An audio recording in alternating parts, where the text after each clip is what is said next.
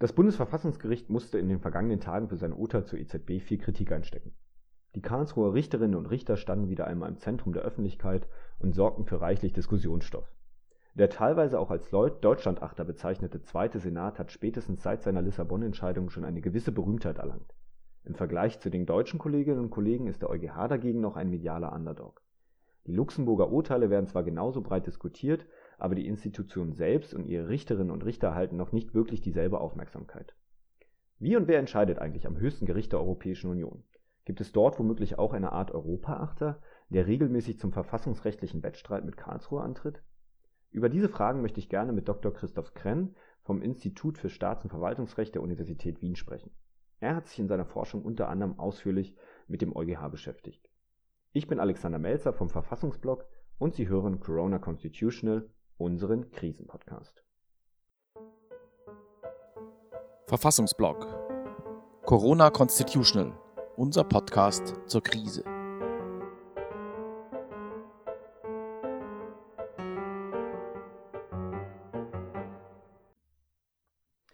Hallo Christoph, grüß dich. Hallo Alex. Schön, dass du Zeit gefunden hast. Danke für die Einladung. Ja, sehr gerne, sehr gerne. Ähm, ich würde mich gerne heute mit dir über ähm, nochmal über das PSPP-Urteil vom Bundesverfassungsgericht unterhalten, beziehungsweise nicht eigentlich um das, über das Urteil als solche, sondern eher um ähm, sozusagen den anderen Akteur in der ganzen Diskussion. Es soll heute um den ähm, Europäischen Gerichtshof in Luxemburg gehen, dem ja unter anderem auch in dem Urteil, ähm, das war ja ziemlich krass formuliert von den Karlsruher Richterinnen und Richter, ähm, methodisch schlechterdings nicht mehr nachvollziehbares Arbeiten oder beziehungsweise die Beantwortung der Vorlagefrage ähm, vorgeworfen worden ist. Und ähm, es soll jetzt irgendwie äh, in den nächsten 20 Minuten so ein bisschen darum gehen, um die Institutionen Europäischer Gerichtshof, um da vielleicht einen kleinen Einblick zu bekommen und vielleicht auch im Hinblick auf die Entscheidung des Bundesverfassungsgerichts die ein oder andere Reaktion der Karlsruher ähm, Richterinnen und Richter bezüglich des EuGHs besser nachvollziehen zu können. Und da wäre so die erste allgemeine Frage von mir, ich, mich würde mal interessieren, kannst du kurz mal sagen, wie arbeitet eigentlich ähm, der Europäische Gerichtshof dort, beziehungsweise die Richterinnen und Richter? Muss man sich das so ähnlich vorstellen wie äh, in Karlsruhe am Bundesverfassungsgericht? Ist das auch in Senaten aufgeteilt? Gibt es da Berichterstatter? Ähm, vielleicht, du hast ja da ähm, ähm, zu der Institution auch geforscht, vielleicht kannst du da kurz ein paar allgemeine Einblicke geben. Ja, gerne. Ja, ich glaube, der Vergleich mit dem Bundesverfassungsgericht ist tatsächlich ähm, interessant, weil man da die, die Unterschiede sieht. Also ich glaube, was den EuGH besonders macht, ist dass er, dass er eine sehr, sehr große, extrem heterogene Institution ist. Und äh, der EuGH selbst dann sehr viel Zeit darin investiert, mit dieser Heterogenität umzugehen. Also ich glaube, in Karlsruhe gibt es 16 Richterinnen und Richter, die alle einen ähnlichen äh, Hintergrund äh, haben, die wahrscheinlich alle das zweite Staatsexamen haben.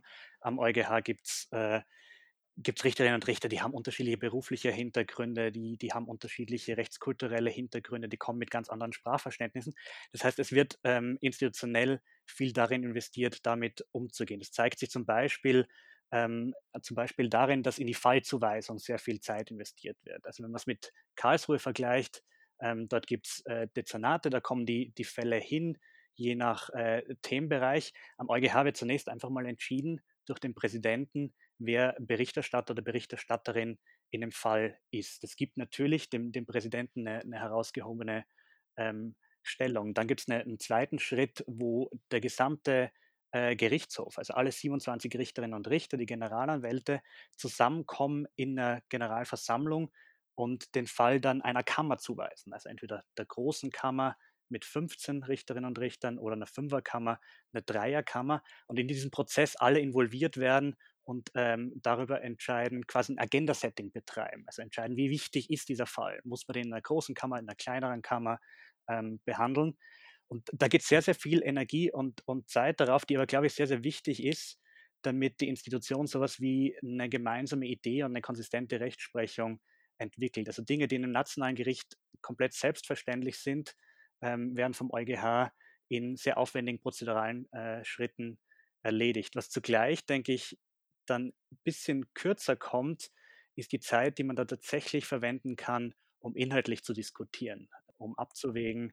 Ähm, und da kommen dann auch fra äh, sprachliche Fragen äh, ins, ins Spiel. Also man spricht im, im Gerichtshof Französisch, ähm, was ein bisschen anachronistisch wirken, wirken mag. Ähm, äh, und tatsächlich auch zu, zu einer Reihe von, von Problemen äh, führt. Wenn man neu an den Gerichtshof kommt, braucht man sehr, sehr lange, außer man ist jetzt frankophon, um, um sich wirklich einzuarbeiten. Also ich glaube, das sind sehr, sehr viele Unterschiede, die aber in der Praxis dann so eine Verschiebung hin Richtung äh, Effizienz, Gruppenbildung äh, führt und ein bisschen wegführt von dem, für was Karlsruhe bekannt ist.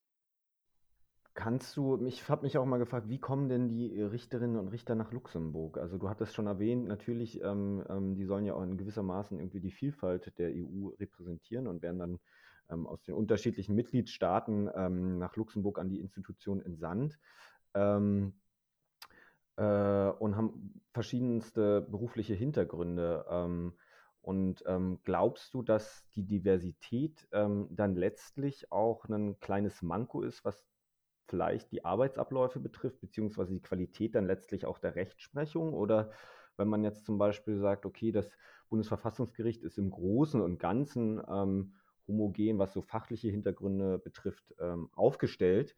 Das ist vielleicht ein Vorteil auch ähm, oder gerade vielleicht ganz umgekehrt irgendwie. Die, die erhöhte äh, Diversität dort in Luxemburg ist ja auch, kann ja auch ein, eine Bereicherung sein dann letztlich weil dann natürlich ähm, verschiedene Rechtsauffassungen, Rechtsordnungen in die Urteile einfließen, unterschiedlichste Perspektiven, unterschiedliche selbstgemachte Erfahrungen.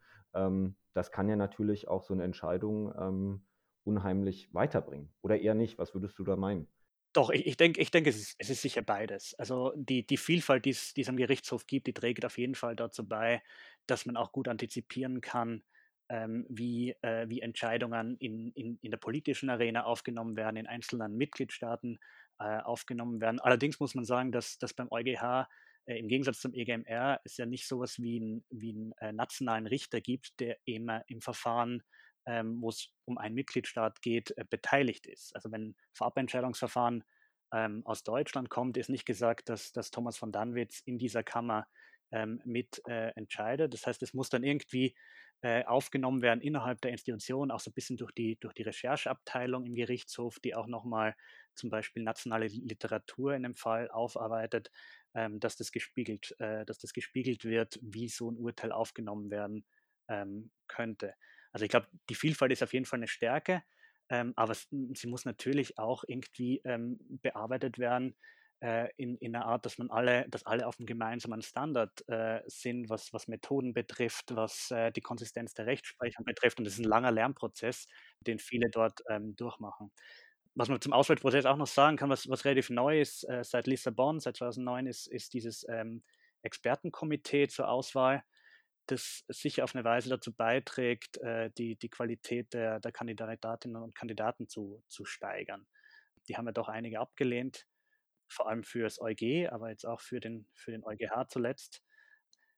Ist durchaus aus der, aus der Perspektive eine gute, eine gute Entwicklung. Ja.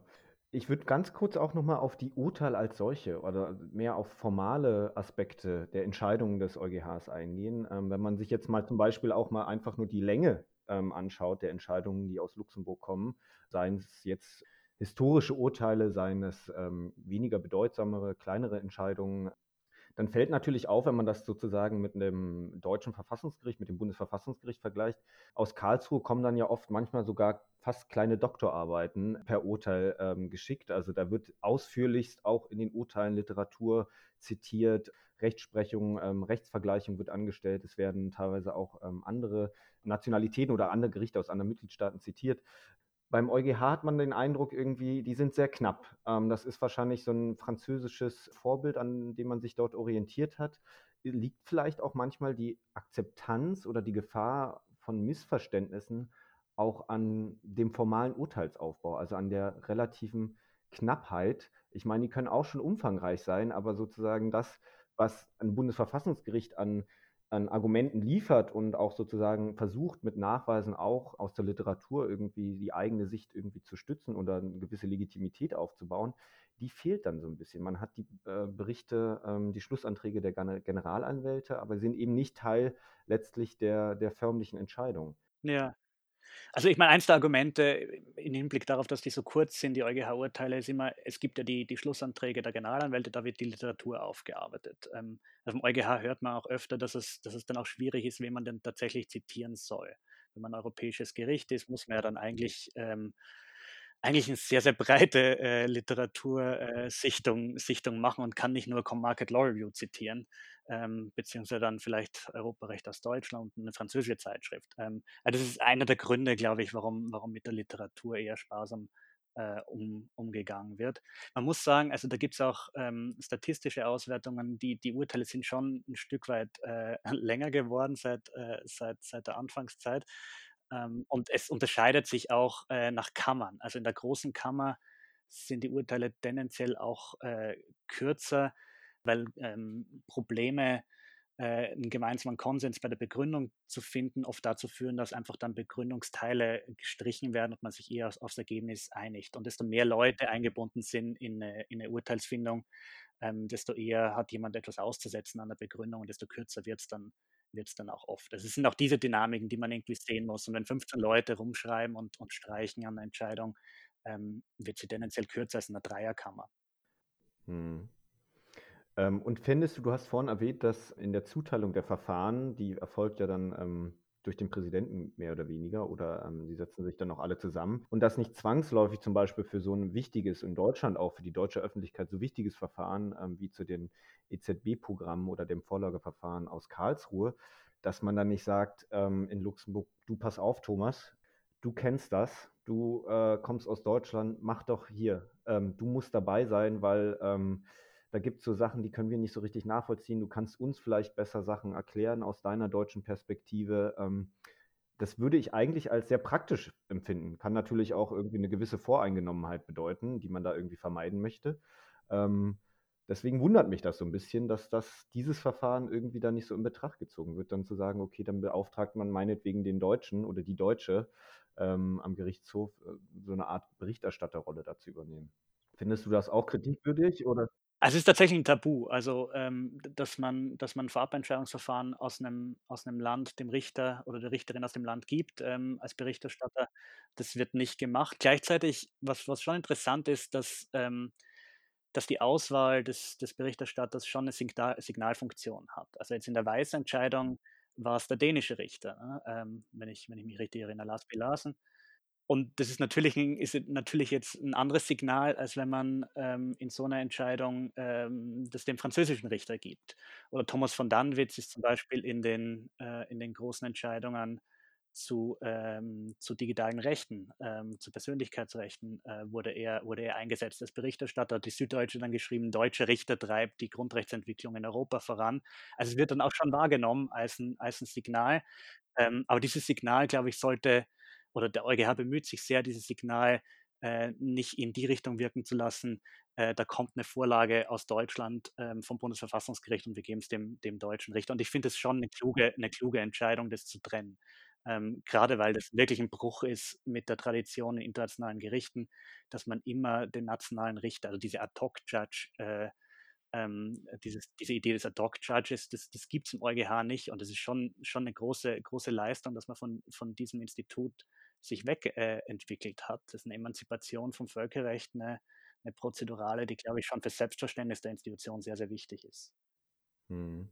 Wenn man gut sagt, okay, das ist eigentlich eine gute Einrichtung oder eine gute Arbeitsaufteilung, die da vorgenommen worden ist von den Luxemburger Richterinnen und Richtern, habe ich mich auch immer so ein bisschen im Hinblick auf die, ähm, auf die Weißentscheidung gefragt. Gut, ähm, da kam jetzt aus Karlsruhe dieses Vorlageverfahren und da war schon absehbar, da haben die Richter aus Karlsruhe natürlich ja auch schon in der Vorlage da auf neuralgische Punkte hingewiesen, die Karlsruhe sehr wichtig waren. Und ich denke auch da so ein bisschen schon mal ähm, nicht mit der, mit der Zaunlatte darauf hingewiesen, aber irgendwie angezeigt, da haben wir echt Bauchschmerzen mit. Das ist, positioniert euch hierzu, das ist uns wichtig. Und dann kam jetzt ähm, die Entscheidung dann ähm, aus, äh, aus Luxemburg. Ähm, und so sehr ich auch gerne das Urteil aus Karlsruhe kritisieren mag, in diesem Hinsicht kann ich irgendwie das Bundesverfassungsgericht ein bisschen verstehen oder nachvollziehen, dass man dann so ein bisschen auch konsterniert war, dass man das Gefühl hatte, unsere Bedenken wurden hier gar nicht irgendwie ernst genommen. Also ähm, dass wir hatten das Gefühl, oder hat ja einer der Richter in einem Interview gesagt, wir hatten das Gefühl, ähm, wir werden hier behandelt wie das, äh, wie, wie irgendein gewöhnliches Amtsgericht, ähm, was hier ein Vorlageverfahren an den EuGH stellt und haben uns da vielleicht auch so ein bisschen falsch verstanden gefühlt ähm, oder beziehungsweise nicht ernst genommen. Wir wurden da nicht richtig ernst genommen. Hat dich das auch so ein bisschen überrascht oder warum ist das dann so? Warum sieht man in Luxemburg nicht die gerade ähm, da die gewisse Sensibilität irgendwie bei, ähm, bei solchen Verfahren? Ja. Oder war das bewusst, ähm, hat man sich, aber gut, das ist jetzt wahrscheinlich Spekulation. Also genau, äh, das finde ich, finde ich schwierig zu sagen. Ich, ich glaube, dass der EuGH generell nicht, nicht so stark darauf eingeht, ob ein Gericht ein Verfassungsgericht ist oder nicht und darauf auch so ein bisschen, äh, ein bisschen Wert legt. Das ist, glaube ich, nicht wahnsinnig, äh, in manchen Fällen nicht, nicht wahnsinnig äh, schlau und man hätte sich hier auch, auch mehr mit der Argumentation des Bundesverfassungsgerichts vielleicht auch äh, auseinandersetzen können. Gleichzeitig, wenn ich mich richtig erinnere, also in, in der Verhältnismäßigkeitsprüfung, es gibt zumindest einen Hinweis darauf, äh, dass das Bundesverfassungsgericht hier eine andere Meinung, äh, eine andere Meinung vertritt. Aber es ist, ist, glaube ich, schlicht nicht der Stil des EuGH hier besonders diskursiv mit dem vorliegenden Gericht in der Entscheidung selbst ähm, umzugehen. Äh, und das Bundesverfassungsgericht erwartet sich hier wohl mehr, als der EuGH gewohnt ist zu liefern. Der EuGH war hier nicht bereit, sich, sich anders, ähm, anders zu verhalten. Ähm, andererseits, ich, ich, kann es auch schon nachvollziehen, dass man, dass man hier versucht, irgendwie gleichmäßig sein, sein Begründungsstil beizubehalten und hier keine, keine, große, keine große Ausnahme, ähm, Ausnahme zu machen. Ja. Letztlich dann schon natürlich auch konsequent dann ähm, äh, auch keine, da jetzt keine Ausnahmen zu machen. Ich will jetzt noch mal ein bisschen auf so, so ein bisschen in die Zukunft schauen. Ähm, und zwar, der EuGH ist ja auch ähm, so ein Allrounder. Ich meine, es gibt noch das äh, Gericht ähm, und man teilt sich da jetzt so ein bisschen die Sachen auf und dann gibt es noch ähm, die Instanz für den Europäischen Öffentlichen Dienst oder für ähm, derartige Rechtsfragen, die da mit im äh, Zusammenhang stehen. Wäre es vielleicht jetzt auch nicht an der Zeit zu überlegen, brauchen wir nicht ein eigenes europäisches ähm, Verfassungsgericht oder ein Verfassungsgericht für die Europäische Union? Oder würdest du sagen, ähm, solche institutionellen Reformen würden jetzt an der Sache irgendwie nichts ändern oder würden sozusagen die Rechtsprechung der, der, äh, des Gerichtshofs dann nicht wesentlich irgendwie verbessern oder da irgendwas? Das könnte man ja eigentlich so belassen, wie es jetzt ist, weil so viel ist es dann letztlich auch nicht. Also ich, glaube, es, glaub, es sind zwei Dinge. Das eine ist tatsächlich die Arbeitsbelastung am EuGH. Also mittlerweile sind es ja knapp 1000 Fälle ähm, pro Jahr.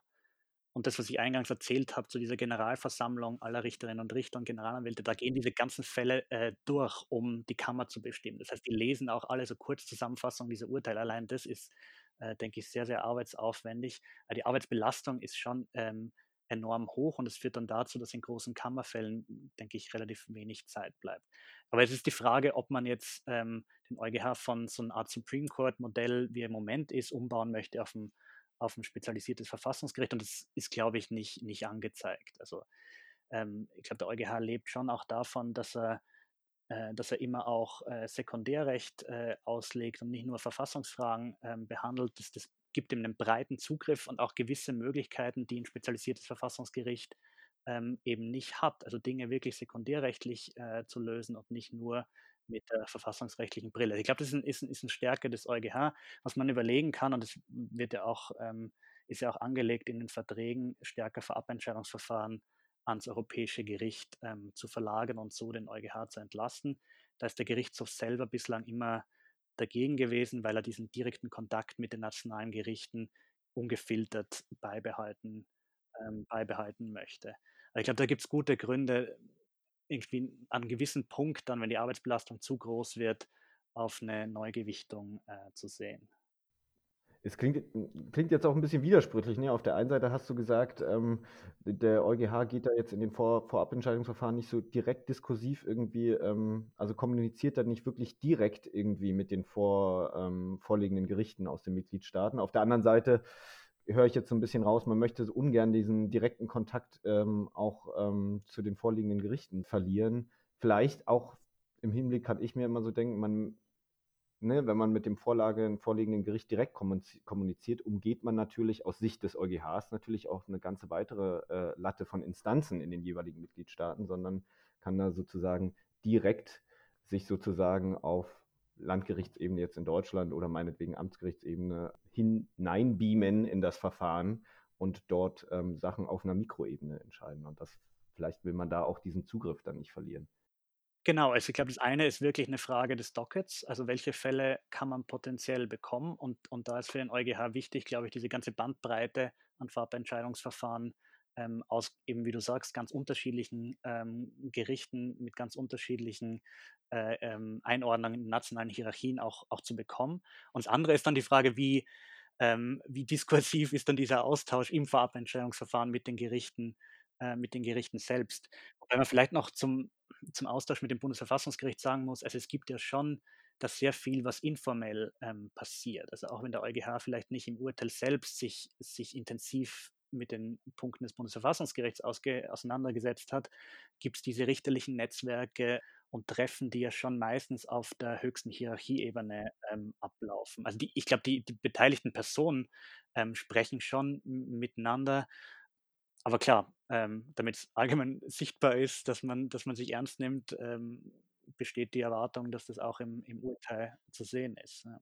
Und letztlich ist es dann wahrscheinlich wie in der Politik. Es geht dann ganz viel um Symbole. Also natürlich immer kann man im Hinterzimmer miteinander reden und ganz offen und ungezwungen und ist sich vielleicht in vielen Dingen auch gar nicht so uneins, aber ähm, den beteiligten Akteurinnen und Akteuren geht es dann eben auch immer um jetzt zeigt das auch mal, bekenne dich mal hier öffentlichkeitswirksam zu, zu, der, zu dem oder jenigen Sachverhalt. Eine letzte Frage ähm, ähm, auch noch zum EuGH war, ist ja hier nicht so ein bisschen, also wenn sich, ich habe das Interview gelesen mit dem Präsidenten des Gerichtshofs in, der, in seiner niederländischen Tageszeitung, ähm, der sich natürlich auch ähm, mehr oder weniger heftig ähm, über die Entscheidung aus Karlsruhe beschwert hat. Ist man dann nicht so ein bisschen ist das nicht ein bisschen damit zweierlei Maß gemessen? Weil wenn ich jetzt so an das, äh, Gutachten denke des Gerichtshofs zum EMRK-Beitritt, war man ja auch relativ eifersüchtig, beziehungsweise eifersüchtig ist jetzt von mir ein Begriff, der vielleicht nicht ganz treffend ist, aber man hat sich ja auch so ein bisschen daran gestört, dass hier dem EGMR, ähm, 'ne gewisse Supreme-Funktion sozusagen im Verhältnis zum EuGH zugewiesen wird für bestimmte Rechts äh, oder Rechtsprechungs ähm, ähm. Findest du das auch oder sagst du, nee, das sind eigentlich generell zwei äh, Paar verschiedene Schuhe und das kann man jetzt miteinander nicht vergleichen? Ähm, also die Gefolgschaft sozusagen, die man von Karlsruhe erwartet, ist man gleichzeitig aber nicht bereit, gegenüber den Kolleginnen und Kollegen in Straßburg irgendwie zu leisten. Ich glaube, es gibt schon starke Parallelen, also ein bisschen mit vertauschten Rollen. Also ich glaube, beim, beim Konflikt zwischen Bundesverfassungsgericht und EuGH geht es ja auch um zwei, ähm, zwei Gerichte, die unterschiedliche Mandate im, im europäischen Rechtsraum haben und die auch, auch wahrnehmen und, und da reibt, reibt man sich. Und ähnlich ist es, glaube ich, mit EGMR und EuGH. Also wenn es dem EGMR um, um gemeinsame ähm, Menschenrechte in Europa geht und dem EuGH um die Einheitlichkeit des Unionsrechts, dann, dann schneidet man sich und dann ist die Frage, wie tariert man das Verhältnis aus? Und klar, also die, die, die Rollen sind vertauscht. Also beim, äh, beim EMRK-Beitritt war sicher der EuGH irgendwie der, der Bad Boy und hat sich auch gleichzeitig dem, dem Vorwurf ausgesetzt äh, gesehen, nicht ernst zu nehmen, um was es dem EGMR geht. Also ich glaube, es gab schon ein paar Punkte im Gutachten, wo das, wo das auch berechtigt war. Gerade beim Prinzip des gegenseitigen Vertrauens äh, hat der EuGH sicher, sicher ignoriert, beziehungsweise nicht genügend ähm, berücksichtigt, dass der EGMR einfach einen sehr, sehr stark individualzentrierten Menschenrechtsschutz äh, betreibt und dass das, das eben das Mandat des EGMR ist. Ähm, also insofern gibt es sicher, sicher Parallelen. Vielleicht äh, die, die positive Note, die man aus der EMRK-Saga mitnehmen kann, ist, dass sich jetzt im Nachklang zum Gutachten des EuGH die beiden Gerichte ja schon in der Sache, ähm, zumindest in dem Punkt des Prinzips des gegenseitigen Vertrauens, im Dublin-Verfahren, Haftbefehlsfragen und so, so ein bisschen annähern in einigen Punkten und sich, und sich treffen. Also sowas ähnliches würde ich mich dann auch wünschen für, für das Verhältnis Bundesverfassungsgericht und, und EuGH bei, bei der Frage, wie sehr ist der EuGH ein Verfassungsgericht für äh, die Unionsorgane, äh, was ja eigentlich der streitige Punkt ist äh, in, in dem ganzen Weißverfahren. Wir müssen jetzt leider schon ähm, das sehr interessante und für mich auch spannende Gespräch an dieser Stelle schon beenden, weil wir am Ende unserer Zeit sind. Christoph, ich bedanke mich, dass du dir Zeit genommen hast, jetzt nochmal kurz vorm Wochenende ähm, mit uns über, oder mit mir besser gesagt, über den EuGH zu sprechen und hoffe, dass wir uns bald wieder hier mal hören können. Spaß gemacht. Danke, Alex. Mach's gut. Dankeschön. Du auch. Ciao.